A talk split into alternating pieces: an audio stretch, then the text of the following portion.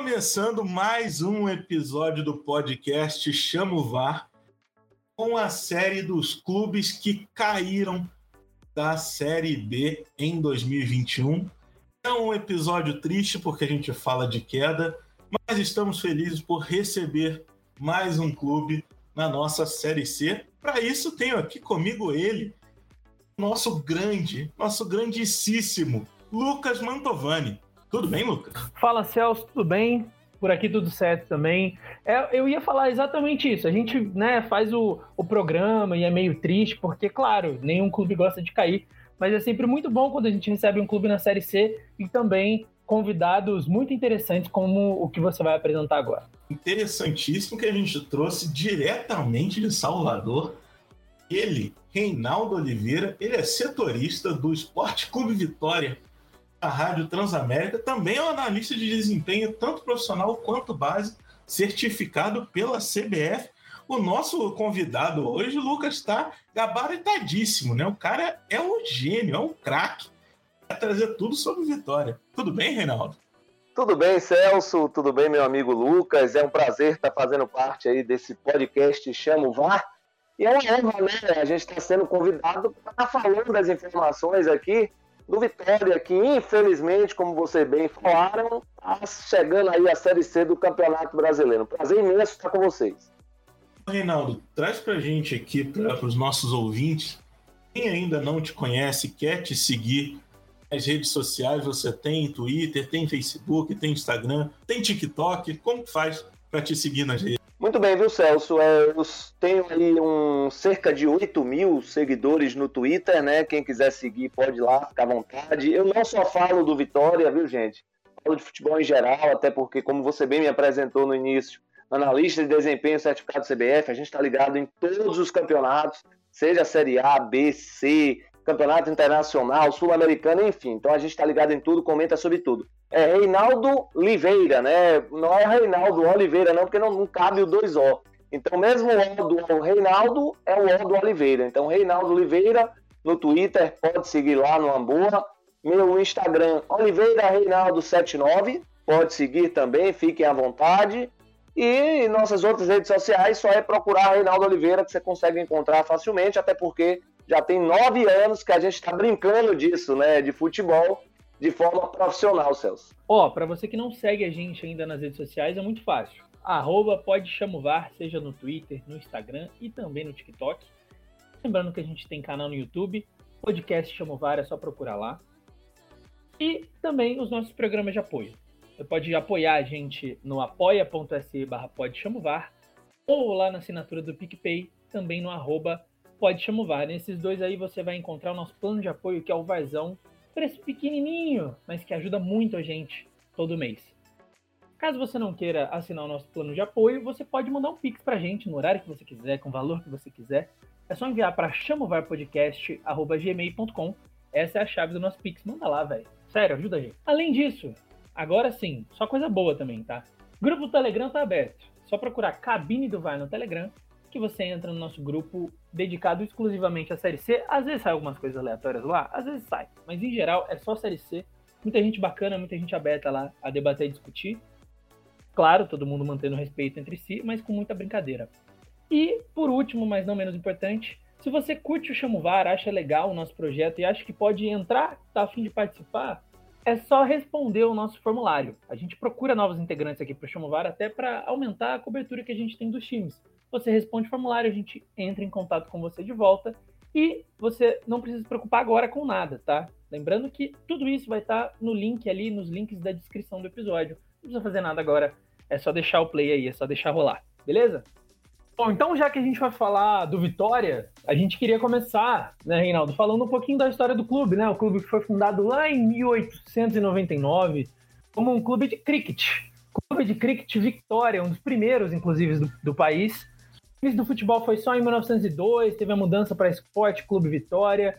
Vitória é campeoníssimo, né? 29 vezes campeão, campeão do torneio José Américo de Almeida Filho em 76, que é até hoje reivindicado como Copa do Nordeste, mas não é reconhecido pela CBF. Muitas Copas do Nordeste, vice-campeão da Série B, da Série A, da Série C. Reinaldo, eu queria que você trouxesse um pouquinho, assim, bem rápido mesmo, um breve histórico do clube. Muito bem, viu, Lucas? Como você bem falou aí, né? Falou a história do clube, nasceu lá em 1899, um clube centenário, 126 anos de existência completou esse ano.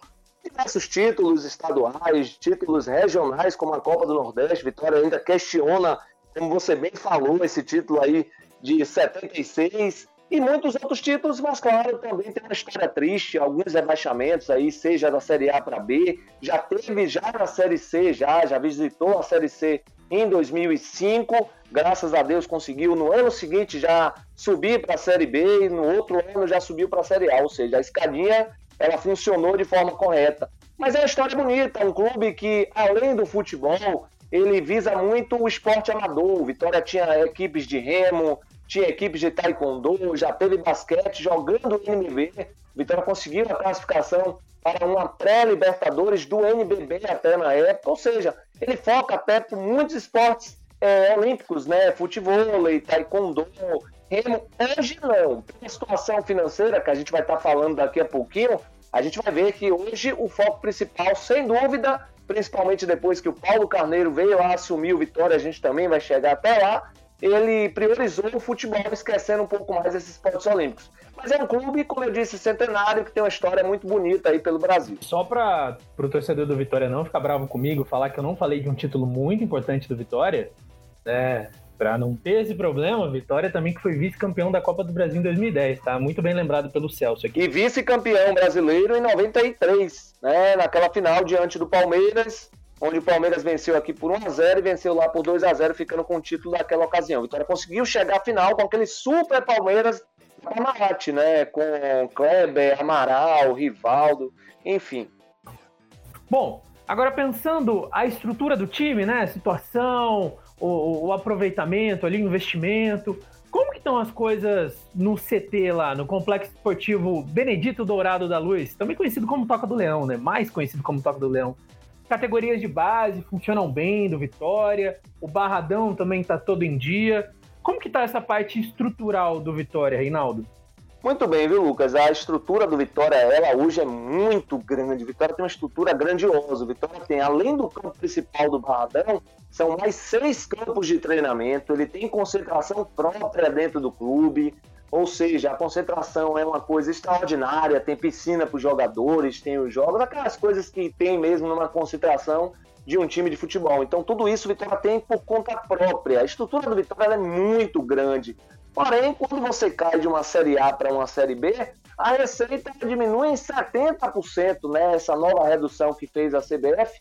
E isso prejudica os times que têm grandes estruturas, porque você já não ter com a estrutura de uma Série A já é difícil, quanto mais você tendo uma redução de 70%. Então, acho que por isso também ele desencadeou a todo o problema que a gente vai estar falando também aí no decorrer do programa. Mas a estrutura do Vitória hoje é grandiosa, estádio próprio, tá tudo em dia, o Vitória não deve nada em relação ao Barradão, ao complexo Barradão, que é como a gente gosta de chamar aqui em Salvador.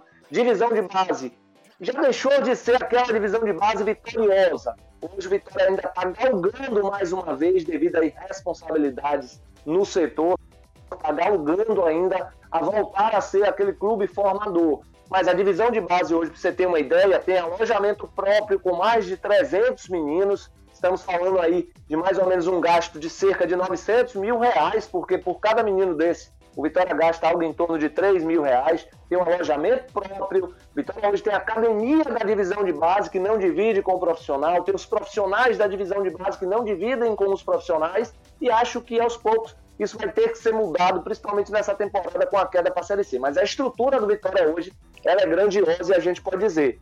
É, caiu, mas claro, tem capaz condições de estar voltando à Série B do Campeonato Brasileiro, Lucas. Rinaldo, você já bem falou que muitos problemas aconteciam por causa de presidência, por causa de conselho dentro do Vitória. O Vitória que não consegue ter um presidente terminando o seu mandato há muito tempo. O último presidente, o Paulo Carneiro, também foi afastado. Como que acontece ali? O que, que acontece no, dentro do Vitória e não consegue ter um presidente terminando um mandato? É, o Vitória, Celso e Lucas, só para vocês entenderem um pouquinho essa parte política do Vitória. O Vitória sempre foi um time de famílias, oligarquia, né? Era de pai para filho e por aí vai. Só que nos últimos anos foi mudado o estatuto do clube, onde passaram aí para dentro do Vitória as eleições diretas.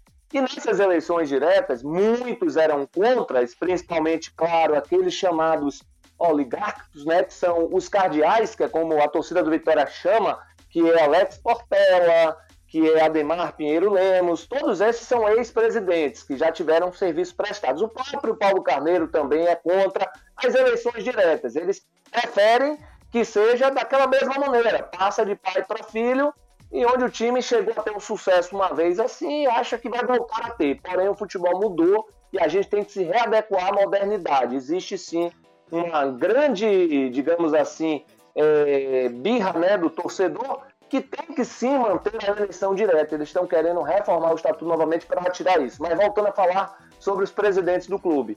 O Vitória teve, vou lhe dar um dado aí interessante e preocupante. Interessante porque o Vitória teve, em oito anos, sete presidentes. Né? Isso é um dado preocupante. E olha que teve ano que teve até dois, três presidentes, como está tendo agora, essa temporada de agora. Né? Porque o Paulo Carneiro ele assumiu em 21 de abril do ano passado, teve até a, ele ficaria, no caso, né, até setembro do ano que vem, que é o que manda o mandato dele, porém ele está afastado por causa de uma provável gestão temerária. Não sou eu que estou dizendo, isso consta nos relatórios da comissão processante do Vitória, feito pelo Conselho Deliberativo. Então, por causa disso, ele está afastado. Aí assumiu o vice, que é Luiz Henrique, o vice-presidente, pediu uma licença de 60 dias. Já vamos para um novo presidente. Aí assumiu o presidente do Conselho Deliberativo, Fábio Mota, que ele é político aqui em Salvador, mas ele é o presidente do Conselho Deliberativo do Vitória. Então, ou seja, você não tem hoje uma filosofia é, anual no Vitória, né? Porque cada presidente ele chega com uma filosofia de trabalho, ele chega com aquelas mesmas ideias e não vai mudando essas ideias no decorrer do ano. É por esse motivo que o Vitória vem sofrendo, porque desde 2017, que é quando aconteceu a primeira eleição direta, teve o presidente Ivan de Almeida. No mesmo ano, não sei se foi por gestão temerária ou se foi mais por pressão, acho que foi mais por pressão. Tiraram ele, pediram para sair, tiraram ele, e aí assumiu o vice Agenor Gordilho, que no início do ano, no caso de início de 2018, ele não aguentou. Aí pediu que saísse também. Como ele saiu e o vice também, vamos para uma nova eleição. Aí fez uma nova eleição e entrou Ricardo Davi, um cara que também não conhece de futebol e por esse motivo, uma nova eleição porque tiraram ele na base da pressão. Tirando ele na base da pressão, teve uma nova eleição e entrou Paulo Carneiro, que agora está afastado por gestão temerária e é bem capaz de ser destituído do, do, do, do clube, né? Porque hoje, três presidentes, eles são conselheiros natos eles têm acesso livre, pode se candidatar e tudo mais.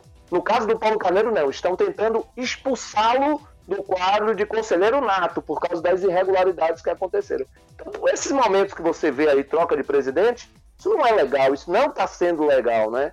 São novas filosofias que vão chegando e o jogador, a cabeça do jogador, como é que fica. Então a gente está explicando mais ou menos o porquê do rebaixamento da Série C. É, esse é um motivo que a gente diz muito é a cartilha do rebaixamento, né? Ambiente conturbado é um dos requisitos na cartilha do rebaixamento. O jogador, o problema que tem no vestiário, né? o problema que tem nos bastidores, chega dentro de campo e acaba resultando em campanhas né, abaixo da, da crítica e no final tem um, um rebaixamento. Agora, me tira uma, uma dúvida. Você falou de eleição direta e eleição indireta. Explica para os nossos ouvintes como que é uh, participar da eleição no, no Vitória. Precisa ser sócio-torcedor? Precisa já ter algum tempo? Como que é esse processo eleitoral no, no Vitória? Hoje, Lucas, para você ser, Lucas não, Celso, para você ser presidente do Vitória, onde você precisa ser sócio com 36 meses de sociedade, ser sócio é, ininterruptos, né? Sem parar de pagar mês nenhum. Então, se você tiver esses 36 meses corrido, você pode se candidatar a presidente do Vitória. Hoje funciona assim. Quando você bem falou aí sobre a eleição indireta que era antigamente, era indicado pelos cardeais, Alex Portel, Ademar Lemos, Paulo Carneiro, era assim que funcionava antigamente para ser presidente do clube. Né? Ninguém não, não tinha votação. A votação era por dedinho levantado. Quem é que escolhe aquele cara ali? Sou eu. Aí levanta o dedinho e era assim para ser presidente do Vitória. E aí de um tempo para cá mudou, agora está sendo eleição direta. Para você se concorrer a ser presidente do clube, tem que ter 36 meses ininterruptos pagando sócio torcedor. Agora, Reinaldo, além de todo essa, essa, esse salseiro aí que a gente tem né, na eleição do Vitória, nesse, nesses anos todos do Vitória, a crise, né, por conta disso também acaba indo acarretada para outras questões, né? Por exemplo, no caso Pedrinho, que o, o Vitória acabou abrindo mão, né, fez a rescisão contratual do jogador, esperando a, a né, teoricamente tendo uma boa vontade com o Atlético, o Atlético acabou contratando o jogador sem pagar nada por Vitória.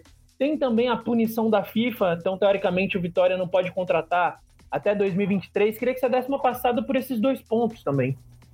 Você tocou no ponto importantíssimo, Lucas. Isso aí é o que está preocupando mais o Vitória hoje em dia, são isso aí. O caso do Pedrinho, o Paulo Carneiro, ele era presidente na época né, da negociação com o Atlético Paranaense e a boa relação dele com o Petralha, presidente do Atlético Paranaense, fizeram um acordo que seriam 10 milhões de reais, sendo 8 milhões e meio por Pedrinho e 1 milhão e meio por Pablo Siles.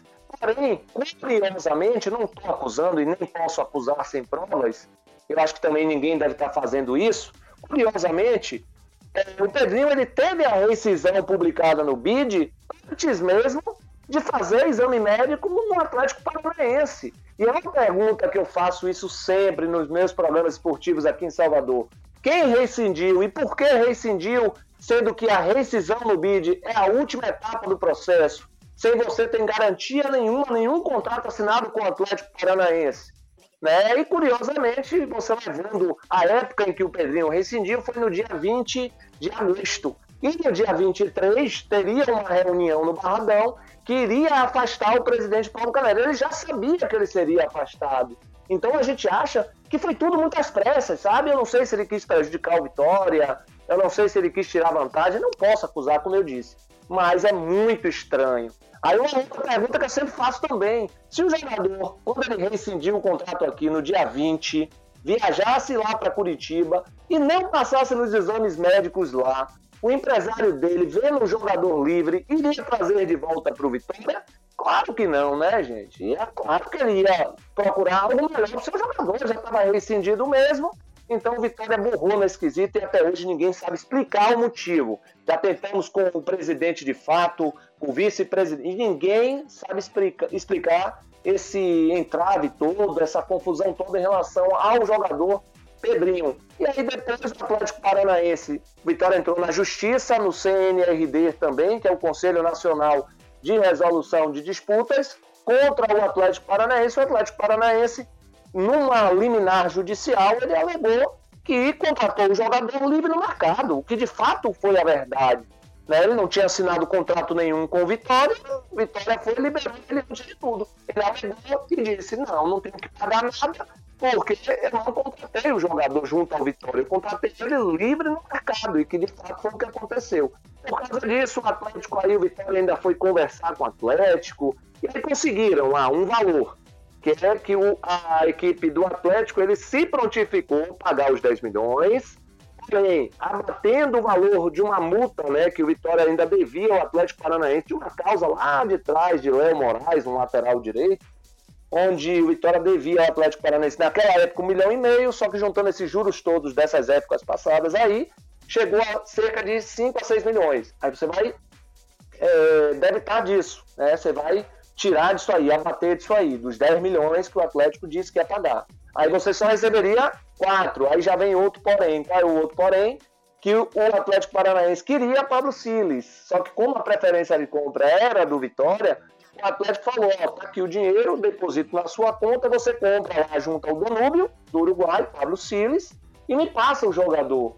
Então o Vitória pegou o dinheiro do Atlético Paranaense e pegou o jogador. De fato, o Vitória ficou com cerca de 2 milhões, 3 milhões dessa negociação que seria de 10 se o Paulo Carneiro não tivesse rescindido o contrato antes do jogador. Esse é um dos pontos que você tocou no assunto. Outro assunto importante também, a dívida que o Vitória tem com o Boca Júnior e também ao jogador Walter Bol. E tem outras dívidas, mas essas duas são as principais nesse momento, porque está gerando punição. O Vitória está podendo, sem poder contratar, por três janelas de transferência. Um ano e meio. Né? A partir de janeiro você conta um ano e meio, ou seja, junho de 2023 é que o Vitória vai poder voltar a escrever jogador, caso ele não pague o que deve. Né? Se ele pagar o que deve, ele pode normalmente inscrever jogador. Quais são essas dívidas? 300 mil dólares ao Boca Júnior, que é algo em torno de 1 milhão e 900, 1 milhão e 800 mil reais.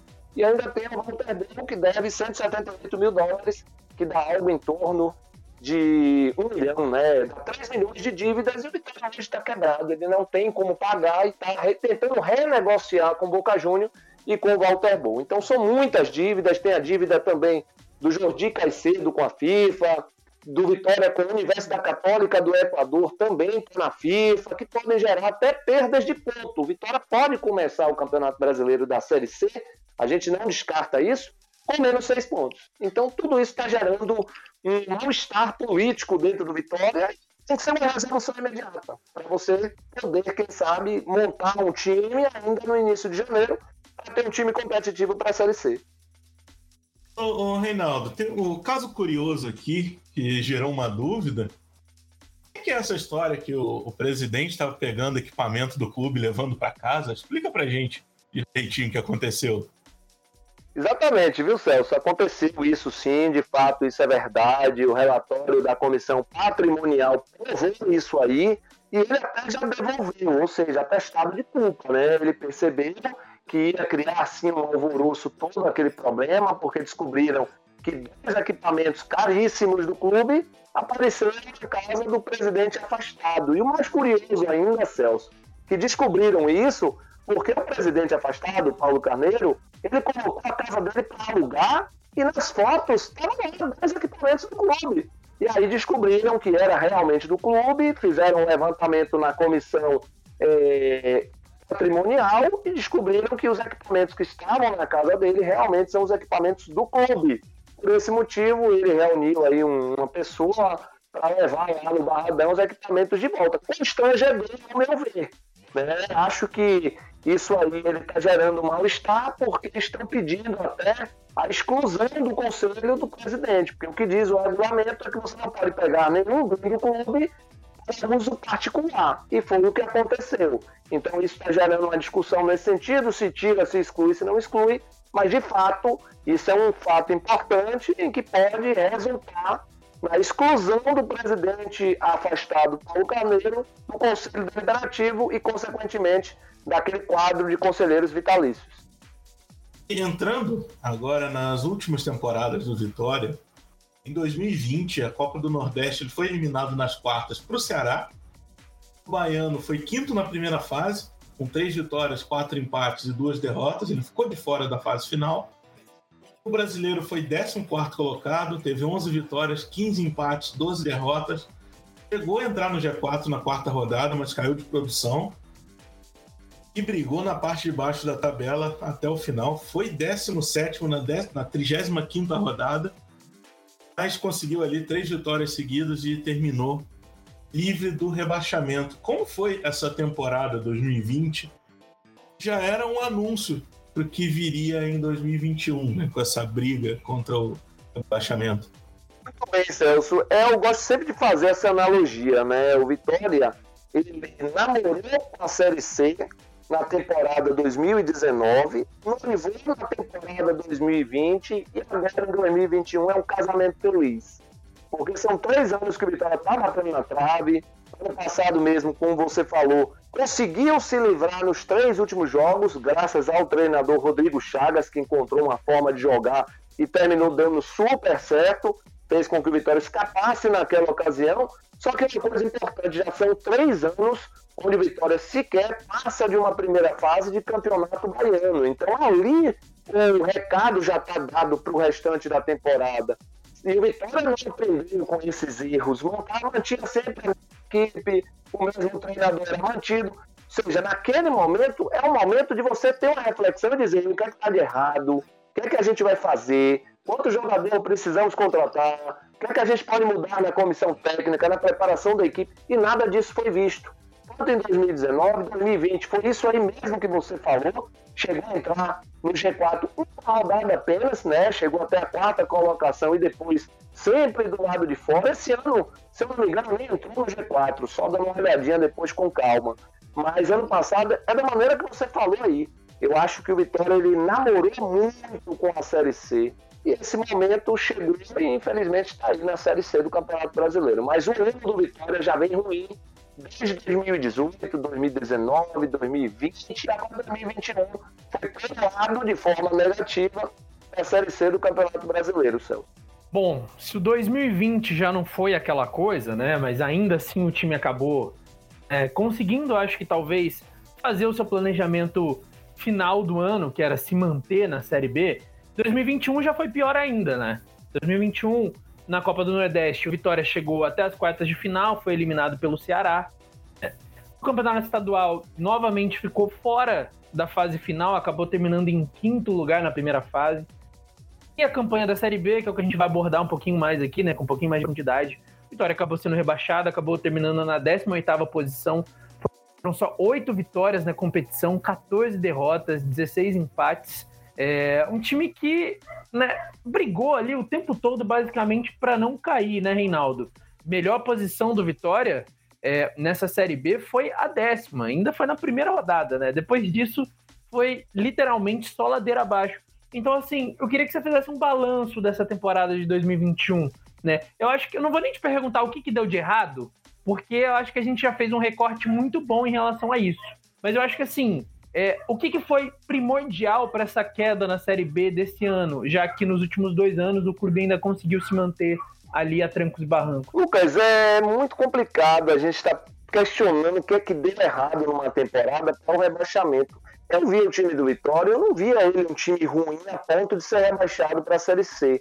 Se fora de campo estava do jeito que estava, dentro de campo, reflexo total do que acontecia do lado de fora. O nosso amigo o Celso, né, o Celso, ele falou sobre isso. E isso interfere dentro de campo. E não tem dúvida que tudo que está sendo visto, tudo que está acontecendo do lado de fora, repercute dentro. O Vitória atrasou muito salário nessa temporada. Pode ser um empecilho? Pode. Deve fazer parte também, aí acredito eu, da cartilha de vocês, de um rebaixamento à Série C, salários atrasados. É porque é um ponto importante. Né? Além dos salários atrasados, futebol. O Vitória tinha muitas contratações, tem jogadores contratados que nem sequer entrou em campo, como o Sérgio Mota. Jogador que teve até uma história, jogou no São Paulo, começou na base do São Paulo lá em, em 1900 ou 2000 e pouco, não me recordo muito bem, mas é um jogador que veio para cá a ser titular, principalmente porque é uma das posições carentes que o Vitória tinha, que era no setor de meio campo. Aí você teve um jogador também meia lá, Paulo Vitor, que veio lá do futebol da Camboja, nem sequer entrou em campo. A gente teve Samuel Granada, que veio do Fluminense emprestado, garoto da base do Fluminense. Veio também o Aníbal Vega, garoto da base do Palmeiras, também pouco jogou. Ou seja, planejamento ele não existiu, né? Eu acho que quando você faz um planejamento, você faz um planejamento de acordo com cada posição. O Vitória contratou 12 atacantes. São jogadores que nem entraram em campo. Isso não é planejamento. Planejamento é você contratar. Você usa quanto? Três? Você contrata aí mais, mais cinco, você fica com oito atacantes, né? Porque pode ser que dois se machuquem e os outros três serão substitutos dos três que estão jogando, no mínimo. É o que eu penso ser o ideal. Aí você vai para o meio-campo, uma quantidade imensa de volantes também tratados. Zagueiro já foi muito pouco. A gente acabou o campeonato brasileiro da Série B com um ataque esquerdo, que é Roberto. Ah, Renan Luiz jogou, pouco deixaram jogar também. É isso que eu digo, o planejamento ele não existiu. Acho que sempre um insucesso em alguma temporada de futebol parte muito do planejamento pífio feito. A gente tem que falar dessa palavra mesmo, foi pífio.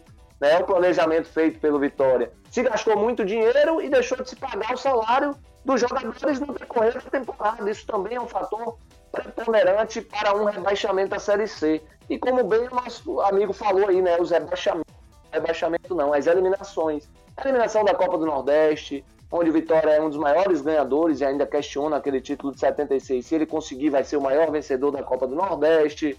tem a eliminação do Campeonato Baiano. A gente sabe que tecnicamente o Campeonato Baiano ele é inferior a outras competições. A gente tem certeza, né, do que a gente fala em relação a isso aí. Mas eu acho melhor, acho importante a gente falar que os fatores preponderantes foram os atrasos de salário planejamento que não existiu. E se os problemas já vinham desde muitas temporadas antes da temporada de 2022 e começou ali no final de 2021 com essa pré-copa do Nordeste não foi tão boa para o Vitória. O time passou pelo Itabaiano na segunda fase, mas foi eliminado já pro Botafogo da Paraíba nos pênaltis. Então, menos uma competição no ano de 2022 para o Vitória. Tá difícil para um time que teve um rebaixamento, passa por um ambiente conturbado, tem uma desconfiança dentro de campo, fora de campo, já tem menos receita até fora dessa Copa do Nordeste. É, exatamente. É isso que você falou aí, né? A eliminação ela doeu bastante, porque não doeu apenas da não classificação para uma Copa do Nordeste, onde Vitória vai ficar de fora pela primeira vez na história de uma competição onde ele é um dos maiores vencedores, mas também pela parte financeira. Seria 1 milhão e 900 na conta do clube. Olha o quanto de receita o Vitória vai iniciar um planejamento para a Série C sem ter uma receita importante como essa. E sem falar que ano que vem a Copa do Brasil, o Vitória ainda também não tem certeza que vai disputar. Porque está aguardando acabar todas as competições para saber se pelo ranking ele vai entrar na Copa do Brasil. Ainda tem isso ainda, o Vitória ainda está guardando isso. E outra, entrando ou não, já antecipou esse ano a receita da Copa do Brasil do ano que vem. Então, ou seja, de universo que a gente está tentando mensurar aqui, né? A estrutura que o Vitória tem, com planejamento para a Série C, com punições na FIFA, com falta de receita, com eliminação para o Botafogo da Paraíba na pré-Copa do Nordeste. Enfim, o universo Vitória nesse ano aí foi tenebroso. Ô Reinaldo, seguinte, até uma foi uma informação que eu vi no seu Twitter, né? Falando que a folha vai sair de 1,2 milhão para 600 mil e que a, a, perspectiva é de que 14 atletas sejam contratados aí é, para a Série C. Eu queria, não sei se você já consegue fazer isso, mas pensar nesse norte aí para 2022, o que, que a gente pode esperar do Vitória em termos de planejamento? É, é verdade, é isso aí mesmo. Ele vai reduzir mais de 50% a folha salarial do Vitória, né, que beirava algo em torno de 1 milhão e 200 nessa temporada agora, e vai para 600 mil reais. O que o torcedor pode esperar aí para o planejamento da Série C são jogadores nível Série C. Eu estava agora recentemente, teve a entrevista coletiva do planejamento do Vitória pelo Fábio Mota, que é o presidente interino, é o terceiro presidente dessa temporada, né? Surreal, mas é a verdade. E ele falou sobre isso. Ele disse: os jogadores que a gente vai contratar são jogadores a nível Série C. Não espere jogador de nível Série B. Pode chegar um ou dois, quem sabe, ou pode chegar nenhum.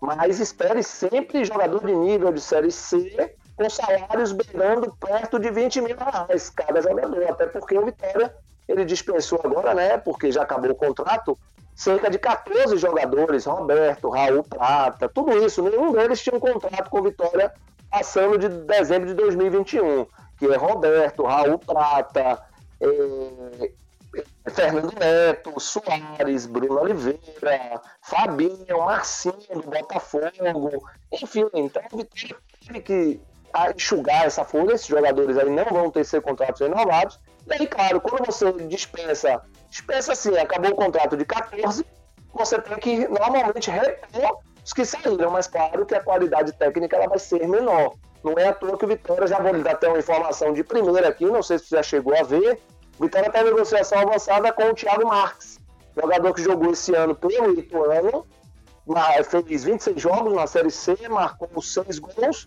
um dos jogadores principais do time lá do interior de São Paulo, que foi o campeão da Série C desse ano. Então, então está em negociação avançada e esse pode ser o primeiro nome a ser contratado. Vale lembrar que a punição ela entra em vigor a partir do dia 6 de janeiro, quando a CBF ela voltar do recesso. Antes do, da CBF entrar em recesso, que é o dia 17 de dezembro, o Vitória pode escrever normalmente os jogadores no BID. Então está correndo contra o tempo para contratar alguns jogadores e ir escrevendo e mantém o seu planejamento. E outro jogador que está feito no planejamento, né, que é o João Pedro.